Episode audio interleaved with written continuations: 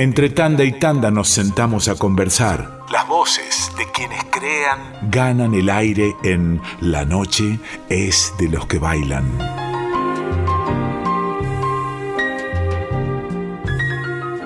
En la noche es de los que bailan saludamos a un gran creador y es el padre de esta historia que estamos recorriendo hoy, Claudio Segovia. ¿Cómo estás, Claudio? Hola, buenas noches. Muy bien, este, podemos comenzar nomás. Sí, creador de tango argentino, ¿cómo fue que se te ocurrió esa locura en plena década del 80? Bueno, yo siempre había sido muy admirador del tango de toda mi vida. Tendría eh, apenas siete años yo iba a un club y siempre miraba bailar tango, porque había los domingos un baile donde pasaban tango y pasaban también jazz y música tropical. Era más o menos los primeros años del 40. Me encantaba ver los milongueros viejos, los que habían sido jóvenes en el 1900, que todavía bailaban ese tango liso, caminado, maravillosamente bien. Y también los jóvenes que comenzaban, eso me gustaba tanto, bailar el tango cruzado, el tango ya más moderno. Además, en los años 40 yo iba a este club y solamente el camino desde mi casa al club, de cada ventana salía tango, o sea que era tan popular el tango que se imponía tener esa pasión también, porque si no hubiera existido eso probablemente no hubiera hecho nunca tango argentino, ¿no? Y después también siendo joven, que me siguió gustando, que en esa época los jóvenes de mi edad les gustaba el jazz, no les interesaba bailar tango, pero a mí me encantaba seguir bailando tango y, cultivarlo, ¿no? ¿Cómo llegaste a plasmar ese gusto de la infancia y la juventud en un espectáculo teatral musical? Bueno, cuando pasaron los años ya tuve la suerte también de mis padres que me habían estimulado el hecho de ser artista desde chico y también siempre me interesó mucho a mí como género teatral la revista, porque es un género completamente libre, es un, teatro que permite todo. Yo era escenógrafo y figurinista y llegó un momento en que quise empezar a hacer mis propios espectáculos, entonces decidí empezar por un espectáculo de tango. Era un espectáculo musical con, con canciones y con baile, ¿no? No, no había todavía una forma de, denominación del tipo de espectáculo. A partir de ahí, que fue más o menos 1972, ya al poco tiempo fui a, a, verlo a Copes, tratando de comentarle la idea que tenía de un espectáculo, mostrar el tango en su evolución, un espectáculo de exaltación romántica del tango que mostraba todas las formas del baile fundamentalmente lo que yo quería era trasladar un arte que existe en la vida, el arte de bailar tango, un arte popular nacional, lo quería trasladar a un escenario, que para eso tenía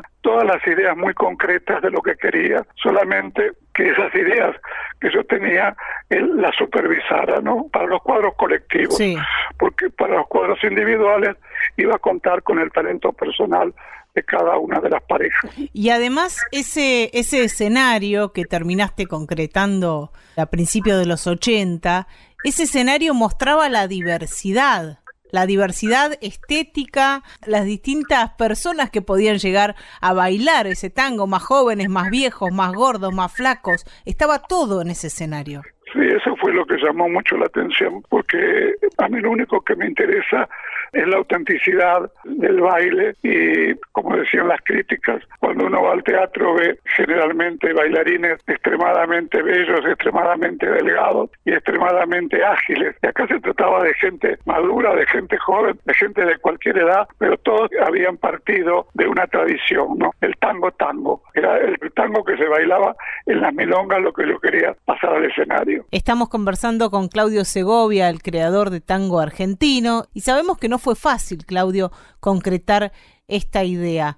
¿Podés hacernos un relato de algunas de esas peripecias? Yo empecé en el año 72 y pude ponerlo de pie recién en el año 83 y además la idea que yo tenía no era hacerlo en el exterior, yo quería empezar ese espectáculo en Buenos Aires, porque yo soy un gran admirador de la ciudad de Buenos Aires y me fue muy, muy, muy difícil hacerlo desde el final del 73, 74, yo comencé a vivir en París. Yo venía todos los años pero nunca conseguía o el dinero o un teatro o la posibilidad de hacerlo. Y fue a partir de, los comienzos del año 83 que a través de Jorge Lavelli, un director argentino que vivía en París, fue llamado por el director del Festival de Otoño de París para ver si no conocía un espectáculo que no se pareciese a, ningún otro. Él dijo, yo tengo un amigo en Argentina que tiene un espectáculo de tango y a partir de ahí estaba el proyecto de hacer tango argentino en París, en el Teatro de Châtelet, el teatro más importante de Francia. Yo había conseguido una persona que me había firmado un contrato para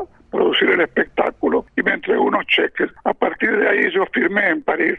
Cuando fui a cobrar el cheque no existía el banco ese, uh. no había nada. No. Era un cheque falso.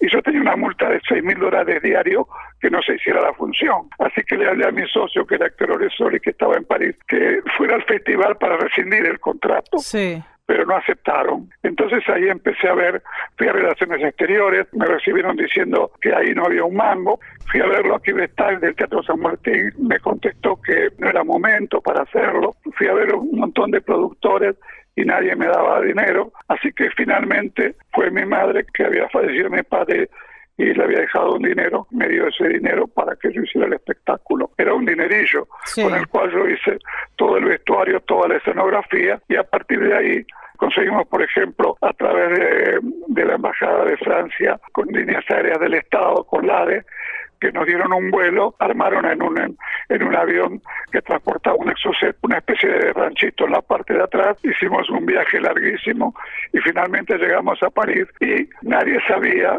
los únicos que lo sabíamos éramos Héctor Oresol y yo, que no había pasaje de vuelta completamente mágico. Era el año 83 y habían llegado a París sin pasaje de vuelta para estrenar tango argentino. Cuando llegamos a París, pero en un teatro de 2.500 localidades, había solamente 250 tickets vendidos.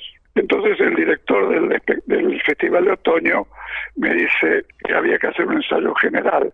Estábamos en el escenario y corren la cortina y estaba la sala llena oh. de periodistas y fotógrafos.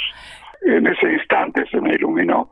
Digo, voy a ponerla solamente a Jovita Luna, que ella era ya muy conocida en Francia, y atrás, atrás de ella pues el final del espectáculo fue una locura de, de fotografías, flashes, bravos y aplausos. A la madrugada salí a comprar los diarios y ya estaba la tapa de Liberación en colores con tres páginas interiores, la tapa de Le Monde y Le Matin y dos páginas interiores cada uno a partir de ahí empezó a funcionar la boletería y ya se agotaron las localidades para esa temporada de seis o siete funciones que hicimos la primera vez. ¿Qué crees vos, Claudio, que pasó con el público francés con ese espectáculo? Habíamos hecho ensayo general, la gente que lo vio, que invitamos amigos, eh, nos dijo que cómo se nos había ocurrido hacer un espectáculo de tango, que era una cosa ya perimida, que era una cosa que del año 52, que había coincidido con la época de la muerte de Perón en adelante, hacía 30 años que el tango estaba completamente en sombra.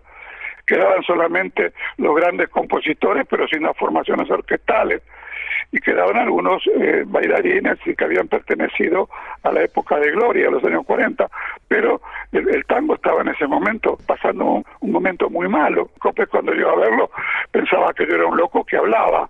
Cuando lo fui a ver el sexteto mayor para llevarlo a París, hicimos una cita en un café y entonces cuando fuimos a hablar del espectáculo se iban yendo uno tras otro y al final ya no me iban a llamar ni nada porque pensaba que yo estaba loco, que cómo íbamos a ir a París con una compañía como yo pretendía llevar. Pero resulta que estaba escaso, que estaba en el sexteto, tenía una empresa él con el señor Noriega, que había, yo había hecho en el año 67, Baguala con Mercedes Sosa había sido un gran éxito internacional y me conocía y le, dice Estazo al socio, a Noriega, anoche vino un loco ahí a decir que nos iba a llevar a París, ¿cómo se llamaba el loco? Dice, se llamaba Claudio Segovia. Ah, dice, no es loco, es una persona de mucho talento, él hizo Baguala. Entonces me llamaron pero si no, no me hubieran llamado tampoco. Pasaste de ser el loco de Buenos Aires al genio que triunfó en París. Cuando se levantó el telón fue un silencio total y al terminar Quejas de Bandoneón fue un aplauso tan rotundo y empezó un viaje que no se podía creer. Fue toda una sucesión de aplausos interminables para, para cada momento. Eh, por ejemplo, cuando salió el Babilón a cantar el choclo, fue Showstopper, que es, es, la persona que para el show. Es decir, la orquesta arrancaba y, los, los, aplausos seguían. Ya había salido del escenario del Babilón, pero resulta que yo lo había ido a contratar en Buenos Aires a una cantina una cartina en Chacarita y cuando llegamos en un día sábado estaban levantando la función porque no había público. El Verón. La, otra cara de la, la, otra cara de la moneda era un artista que para un que para el show que eso lo hace, se logra muy pocas veces en el teatro era una cosa de, inesperada totalmente era un acontecimiento de excepción y cuando terminó el espectáculo ya era la locura porque era aplausos sobre aplausos que nunca terminaban. Cuando terminó el espectáculo, el público no se iba, se hizo un bis con la comparsita, ahí Nieves me sacó a bailar y bailé yo este, la comparsita también.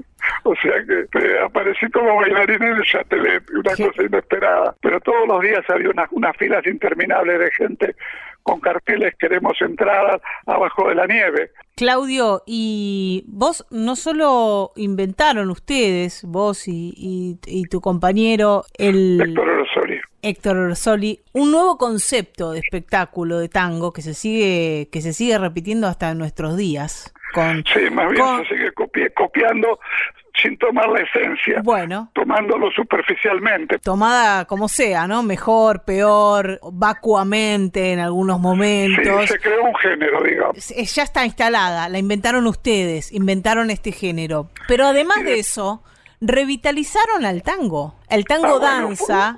el tango danza no existía más, Claudio fue un renacimiento del tango, porque a partir de ahí, en solamente dos horas de espectáculo, y al terminar el espectáculo ya, ya sabíamos que teníamos contrato para gira europea y una nueva intervención de un mes en París, una gira por toda Italia y la participación en la Bienal de Venecia, y además el primer cable para ya dos años después estar en Estados Unidos. Y a partir de ahí surgió una cosa muy importante que es el tango a escala planetaria. Eh, lo acaba de decir Claudio Segovia, el primer loco al que se le ocurrió la idea de tango argentino y trajo como cola ese espectáculo la distribución del tango danza en todo el mundo. Hoy al país del mundo al que vayas en la ciudad en la que estés vas a encontrar una milonga. No sé si todos los días, pero una milonga seguro. Claro, pero siempre igual, toda la vida igual. Ya la palabra tango tenía una sugestión,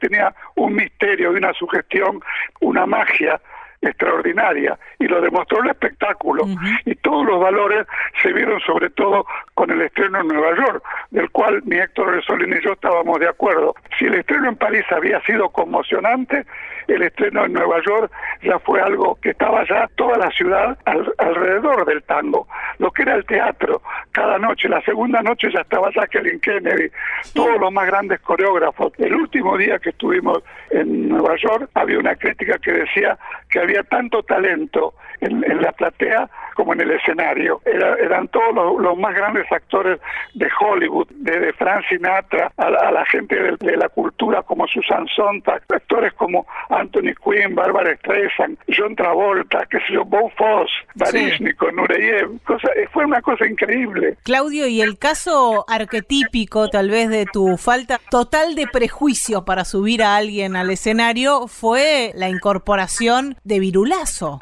a ese espectáculo que terminó siendo un boom en Estados Unidos. Cuando el espectáculo empezaba, iban apareciendo las parejas del espectáculo los solos, Copes y Nieves o Mayores de San María, o por ejemplo Mónica y Luciano, y todavía no aparecía Virulazo. Cuando esperan un bailarín, esperan un bailarín estilizado. Claro. Y además tenía 58 años, casi 60 años. Y Elvira también. Cuando aparecía Elvira y después Virulazo, había un murmullo en la sala porque pensaban de que era se presentaba un número para exaltar las ridiculeces de los físicos. Sí. Y cuando empezaba a bailar Virulazo, empezaba un silencio sepulcral y cuando terminaba era una ovación. Se fue dando cada vez que se presentó en cada escenario del mundo, que hacía un tango que además de ser tango, tango, era espectacular, porque digamos que el verdadero tango tango en el espectáculo estaba ejercido por la excepcional pareja de Copes y Nieves. La Copes era un bailarín muy, muy excepcional, lo mismo que María Nieves, para mí es la mejor bailarina de la historia del tango. Todas las parejas, además, eran muy diferentes, cada una tenía su tipo. Después estaba, por ejemplo, la maravilla de los músicos, la dirección de Horacio Salgán, de la orquesta, el sequeto mayor, el pianista Berlingeri, mm. eh, bueno, los músicos excepcionales que había, los cantantes, el Verón, Jovita Luna, el arte inconmensurable de Alba Solís. Ya cuando aparecía Goyeneche, los críticos más sofisticados del mundo creían enloquecer lo que se veía era la autenticidad de gente que habían hecho toda la vida lo mismo. Eso tiene una, una, una importancia muy grande de autenticidad, ¿no? Claudio, te agradecemos por esta comunicación y sobre todo te agradecemos por esa gran creación tuya, tango argentino, que quienes amamos a esta música y a todas las músicas populares, tenemos que tener gratitud con vos por haber propiciado esta nueva ola de expansión del tango en todo el mundo. Bueno, yo les agradezco que hayan pensado en mí y también aprovecho para agradecer a toda la gente que creyó en mí, desde los artistas hasta Héctor Sol y mi madre y todos los que me ayudaron para hacerlo, pero sobre todo los artistas que estuvieron cada noche luchando en el escenario para hacer de tango argentino un suceso y para mostrar nuestra música popular que lamentablemente las autoridades le dan publicidad eh, cuando viene el Mundial de Tango pero no hacen ningún esfuerzo por desarrollarlo al tango como verdadera cultura. Claudio, muchas gracias por habernos dedicado este tiempo. ¿eh? Bueno, gracias por haberme llamado a ustedes. Un gran abrazo.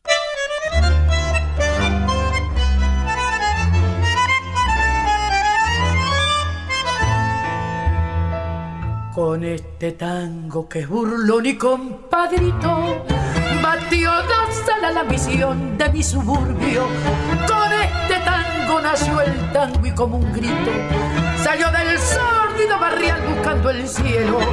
Conjuro extraño de un amor hecho cadencia que abrió caminos y más ley que la esperanza.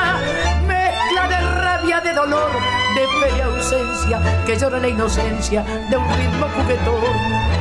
Por tu milagro de notas agoreras nacieron sin pensarlo la paica y la grela. Luna en los charcos, canyenque en las caderas y una ansia fiera en la manera de querer. Al evocarte, tango querido Siento que tiemblan las baldosas de un bailongo y oigo el rezongo de mi pasado. Hoy que no tengo más a mi madre. Siento que llega en punta de pie para besarme cuando tú notas hacia el son de un bandoneón. ¡Caranca! Le querusa la merluza y la corvina. Carancanfón, facizo al mar con tu bandera. Y en un perno mezcló a París con Puente Alcín. Fuiste compadre del gavión y de la mina. Y hasta compadre del bacán y la pebeta. Por basuciata, canarreo, viciadura. Se hicieron voces a nacer con tu destino mezcla de falda, querosén, tajo y cuchillos que ardió los conventillos, ardió mi corazón. Esa era la versión del choclo de la que hablaba Claudio Segovia, cantaba Elba Verón, la acompañaba el sexteto mayor, parte del espectáculo tango argentino, el choclo, de Villoldo y Enrique Santos Discépolo. Entre tanda y tanda nos sentamos a conversar. Las voces de quienes crean ganan el aire en La noche es de los que bailan.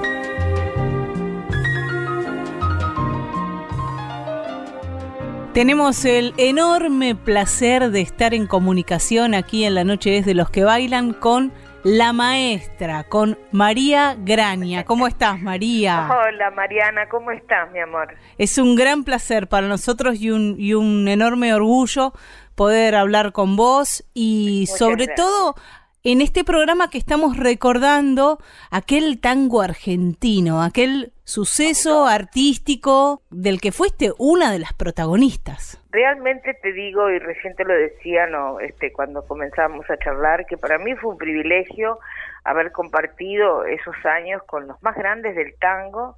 Tal es así que ayer recordaba, casualmente, cuando estuvimos en París, un día Horacio Salgán me invitó a tomar el té. Hmm. Eh, un caballero, realmente un caballero, y me dice, yo quiero tomar un té con usted porque usted es una gloria del tango. Le digo, maestro, yo soy la más joven de todos acá, soy la que estoy aprendiendo, le digo, porque en realidad haber estado con Horacio Salgán, con el Sexteto Mayor, con Copes y Nieves bailando, con los mejores, los mejores de todos, ¿no?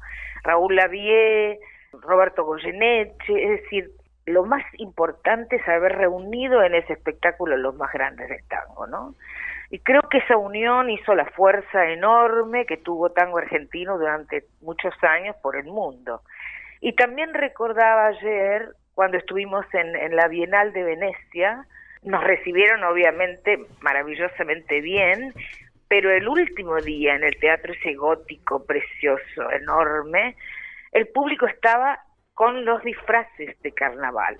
Encendieron las luces de toda la sala y se vio la gente con sus trajes suntuosos, hermosos, de terciopelo y con sus con las máscaras. Las máscaras. Fue fabuloso, realmente fabuloso. María, ¿qué pensaste cuando te convocaron para el espectáculo? Para mí fue una sorpresa, pero yo estaba cantando en Barrancas de Belgrano por supuesto tenía que cantar Caserón de Texas. Estábamos con la botica en ese momento y habíamos hecho un festival en, Barrancas de Belgrano. Y ese día vino Claudio Segovia con Héctor Oresoli a decirme que querían que yo participara de tango argentino que iba a ir a Europa.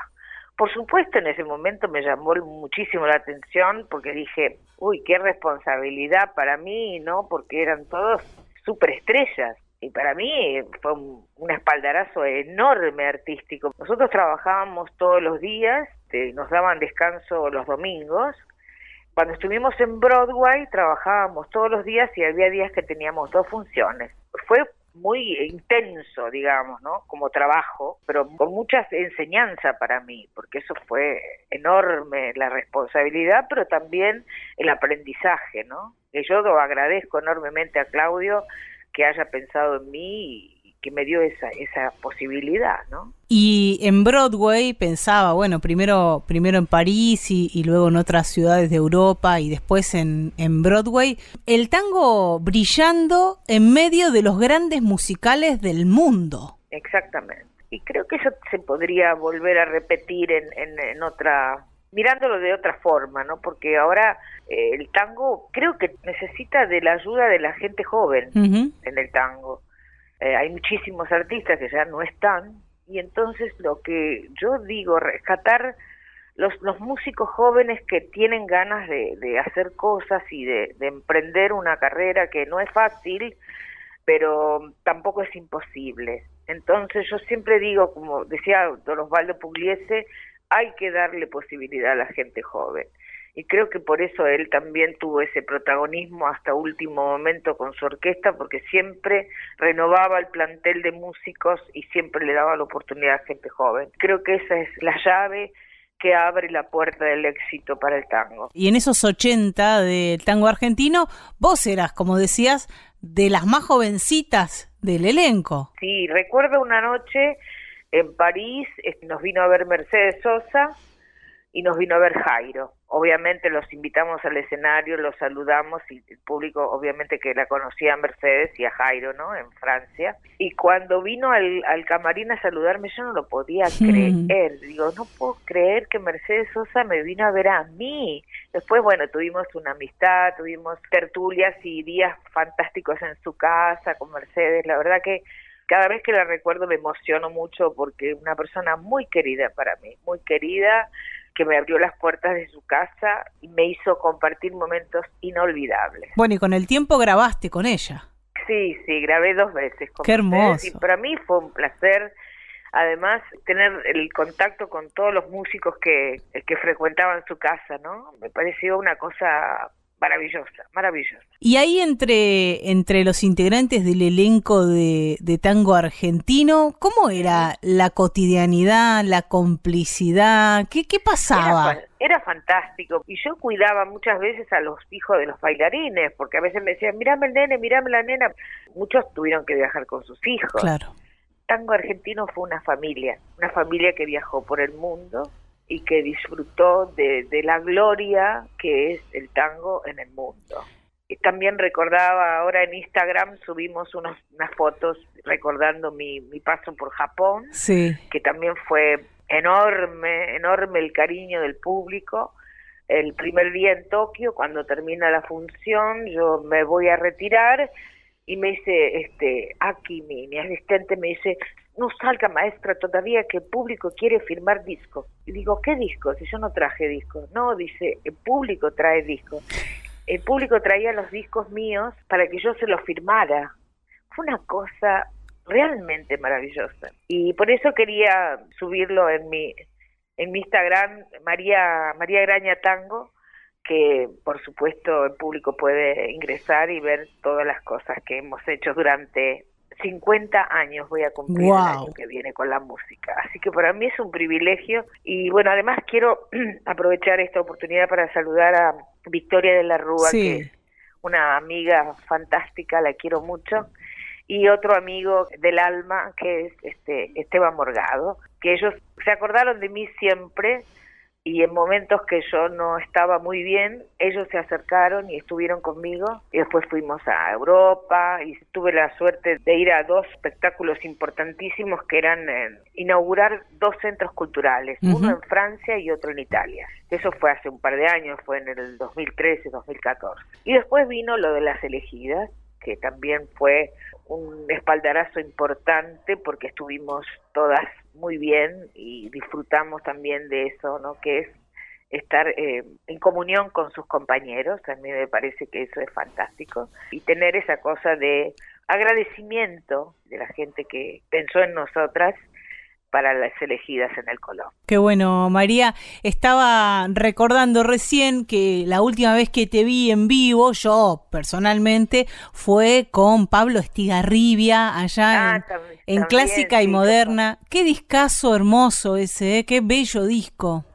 Sí, la verdad que sí. Bueno, yo no tuve mucho mm, para disfrutar porque en ese momento después me enfermé, tuve un problema de salud y no pude presentar el disco. Y ahora quería ver si, bueno, lo que pasa es que Pablo viaja mucho a Estados Unidos. Yo creo que soy madrina de muchos artistas, mm. porque por ejemplo Ryota Komatsu también era muy joven cuando yo lo conocí en el Carnegie Hall y luego eh, me vino a visitar a Buenos Aires en el Club del Vino y quería tocar conmigo. Bueno, lo invité a tocar conmigo en el Club del Vino y a su vez él me invitó a tocar en Japón con su sexteto. Bueno, le di muchísima suerte porque él está viajando por todo el mundo. Ayer cumplió 42 años y tiene una carrera impresionante. Es Ryota Komatsu, impresionante. Sí. Pablo Estigarribia también es un joven, talentoso y buena persona, que también grabó conmigo y después se fue a Estados Unidos y bueno, no sé ahora dónde andará, pero creo que eh, también le dio un espaldarazo importante creo que todos los que tenemos un poco de experiencia sabemos que la gente joven que tiene talento tiene que tener su oportunidad. A mí me la dieron y por eso yo retribuyo todo eso con, con gestos de acompañamiento, digamos, a toda la gente joven. Y ese día en Clásica y Moderna cantaste Somewhere Over the Rainbow. Ajá, y digo, algo de Broadway se te pegó. Sí, bueno, yo Cuando estuve en Francia, tenía un Walkman en esa época sí. Eh, y escuchaba en el camarín discos de, bueno, de María Calas, de Plácido Domingo, de, todos los, tenores y barítonos, me encanta la, la, música clásica. Y además tenía un cassette que habría comprado de, de Judy Garland en vivo en el Carnegie Hall. Y ahí estaba oh, The Rainbow, estaba ahí, eh, lo, lo empecé a, a cantar. Nunca lo hice en público, esa vez lo hice solamente. Sí, hermoso. Yo creo que, creo que es una canción de cuna preciosa, y es una canción de cuna. Sí, es, es una, una de las melodías más hermosas de la música universal, sencillita, ¿no? Pero de esas entrañables. Exactamente. ¿Y en qué andas por estos días? Estoy por empezar a hacer un streaming y dar clases por Zoom. Yo tenía ganas de hacer una actuación para diciembre, pero vamos a ver cómo viene todo. Porque como tengo las clases también y quiero darlas en Zoom y quiero darlas en grupo, me parece que eso le tengo que dar mucha atención porque no es lo mismo dar individual que en grupo. Sí. Entonces tengo que implementar un sistema que sea cómodo para el alumno y para mí. Y escribiendo un libro. Y estoy escribiendo mis memorias. Qué lindo. Sí. Tengo muchas cosas para contar y muchas cosas emotivas que me han pasado en el escenario con, con artistas que ya lamentablemente no están, pero quiero recordar a todos esos artistas que estuvieron, Roberto Rufino, Alberto Marino, eh, Argentino Ledesma, Mario Bustos, es decir, toda la gente cariñosa que estuvo conmigo, Rodolfo Lezica, Hugo Marcel, Guillermo Fernández, todos, María Garay, María José Mentana, eh, todas las, mujeres y hombres que hicieron posible grandes valores y la botica de, de Vergara León. María, vamos a estar atentas y atentos esperando ese libro con mucha ansiedad, tu streaming también si es que viene. Y por ahora te seguimos en las redes para quienes quieran tomar esas clases que eh, la verdad es una posibilidad única. Yo creo que, que llegó el momento de, de recordar todo lo que, porque cuando uno da clases empieza a rememorar y a recordar todo lo que estudió. Sí. Entonces es como un repaso de 17 años de estudiar foniatría y canto. Tengo la posibilidad ahora de enseñar y me parece que, que es una, una cosa muy muy rica para mí porque eso me, me, hace crecer a mí también. María, te agradecemos por tu generosidad, por tomarte este rato para recordar y charlar y para enaltecer la historia de, de tango argentino. Muchísimas gracias y un gran saludo a toda la gente de Radio Nacional, que son fantásticos todos, que tengan un feliz año nuevo, porque ya estamos muy cerca del fin de año. Así que bueno, te agradezco enormemente, Mariana, y seguramente ya nos conoceremos personalmente y tomaremos un café. Dale, ojalá, ojalá. Te mando un gran abrazo y gracias, nuestro agradecimiento. Gracias, mi amor, gracias. Chao, María.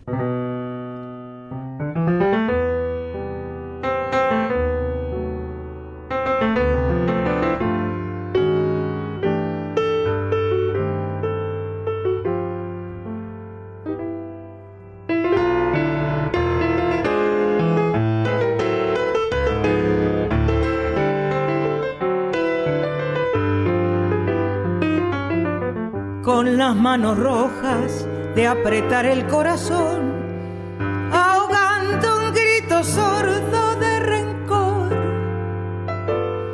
Rebelde como el agua frente al fuego, como el mar frente a las rocas. Hoy me revelo con tu amor tirano que no sabe de razón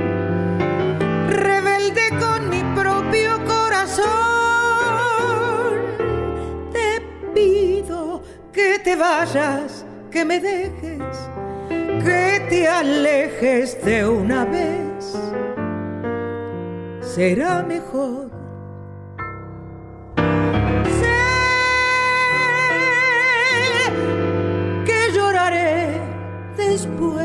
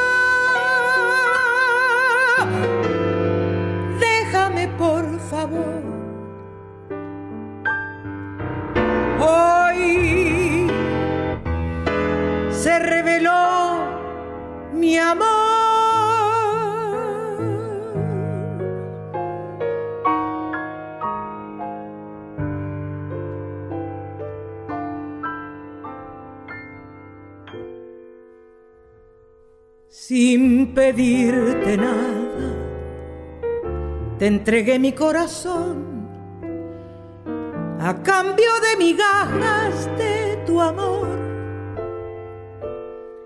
Gasté mi corazón y mi fortuna entregada a la locura de amarte tanto.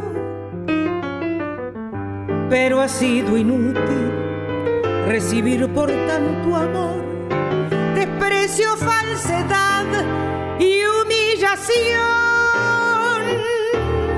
Por eso es que te pido que te vayas, que te alejes de una vez. Será mejor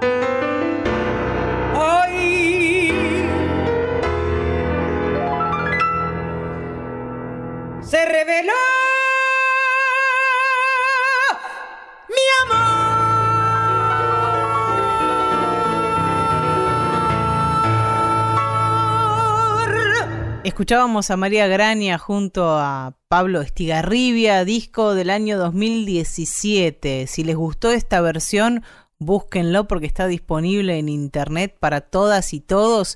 María y Pablo se llama el disco. Escuchábamos Rebeldía, un tango de Oscar Rubens y Roberto Nievas Blanco. Entre tanda y tanda nos sentamos a conversar. Las voces de quienes crean ganan el aire en La noche es de los que bailan. En la noche es de los que bailan, estamos en comunicación con una diva, con una gloria de la danza de tango argentino. Ella es María Nieves. Muy buenas noches, María, ¿cómo estás? Muy bien, ¿y vos? Gracias por la presentación tan linda. Qué hermoso hablar No, con no. vos. No me la creo, ojo, ¿eh? Y créetela, ya es hora. No, ¿Nunca te la no, creíste? no me la creo. ¿Nunca te la creíste un poquito? No, no, no, no, verdaderamente no. Solo cuando estoy en el escenario. Sí, ahí es fundamental, y ¿no? sentís el aplauso. Sí. Viste, ahí como que decís la pucha. Casi di una mala palabra. Este, bueno, pero la gente me conoce que soy rea. Y por eso sos tan grande y, y podés combinar en tu danza toda esa parte rea y toda la excelencia, la técnica, el arte. Esa es tu mezcla y eso te hace distinta. Yo tengo 65 años de profesionalismo ya. ¿Qué mujer 65 años bailando en un escenario? No, no hay, no hay. ¿Me entendés? Yo bailé hasta los 84. Sí. Ahora tengo 86 y no bailo porque me quebré la muñeca, si no estaría bailando. Estarías también, ¿eh? bailando. Son contadas con los dedos de la mano. Recordábamos el programa pasado a Carmencita Calderón, Sí, lo escuché, sí. que bailó también muchísimos años. Sí, pero ella no hacía escenario. No, era una algo lisito, ¿no? El escenario es otro, Sí. es otro feeling. Totalmente. es- son otros nervios, te consumen porque el público paga para verte. Sí, Y vos tenés que dar todo lo, lo que tenés adentro. Y pienso en esos videos que hemos visto bailando en una mesa diminuta, en una mesa Ah, de bar. sí. Las cosas que has hecho. Con un miedo, nena. ¿De verdad? Con un miedo cada vez que sa- tenía que subir a la mesa, que cuando bajaba todo me parecía fácil. Ay, respiraba en serio, pavura tenía.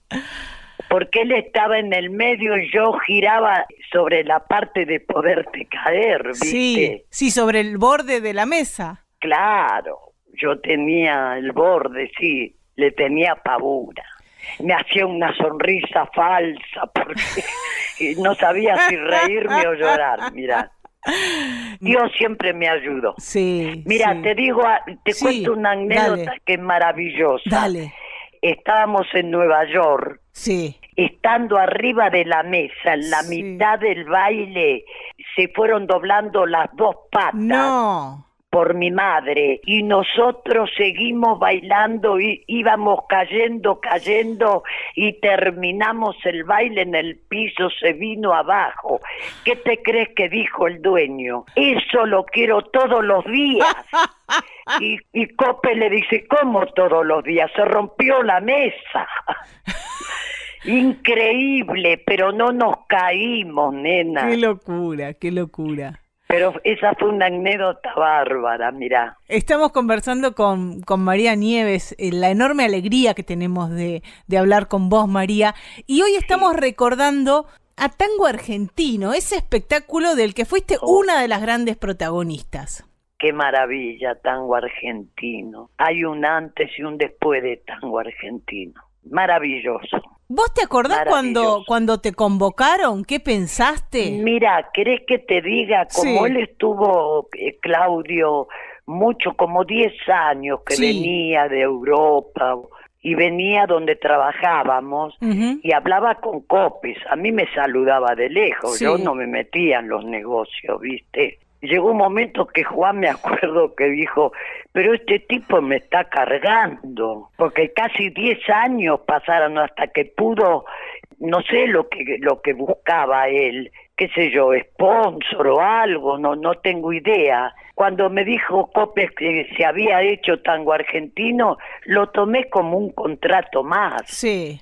¿Te imaginaste lo que, lo que terminó siendo? No, cuando debutamos en París Sí. Y vi la reacción de la gente, te digo que sentí que se me achicó el corazón. Ahí empecé que digo, no puede ser esto.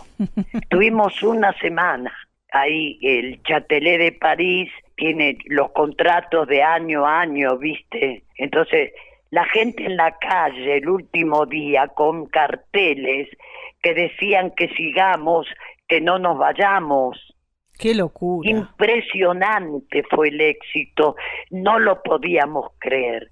Y la gente nos preguntaba, ¿cuál es el misterio de ustedes? ¿Y qué misterio? No sabíamos cuál era el misterio nosotros. Y además cada uno de ustedes, cada uno y cada una de las y los integrantes del elenco, llevaba eso que venía haciendo hacía muchísimos años.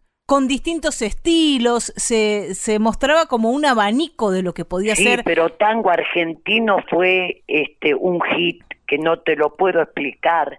Y si te lo explico, no lo cree la gente.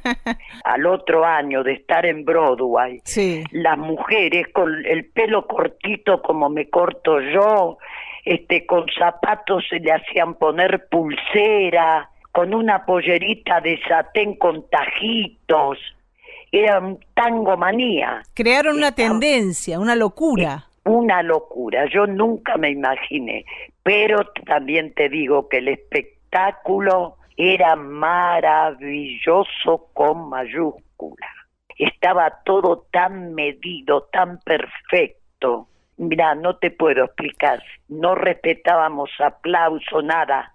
Aunque se venga abajo, blackout y se prendía en un costado la otra luz. No, un espectáculo maravilloso con un vestuario increíble. ¿Y eso se fue construyendo con el tiempo o ustedes ya llegaron a París con el espectáculo así cronometrado perfecto? Sí, sí, ya a París, a París llegamos Sí. perfecto, con ropa auténtica, ropa usada, ¿no? Pero de la época que ellos querían. Una maravilla, una maravilla. ¿Y te Es para escribir un libro, Sí, ¿viste? totalmente. De alguien que recuerde todos los detalles, todo. ¿Te acordás, María, cómo eran los camarines, la trastienda, la convivencia con el elenco? Y con el elenco no teníamos tiempo ni de pelear, porque trabajábamos como bestias.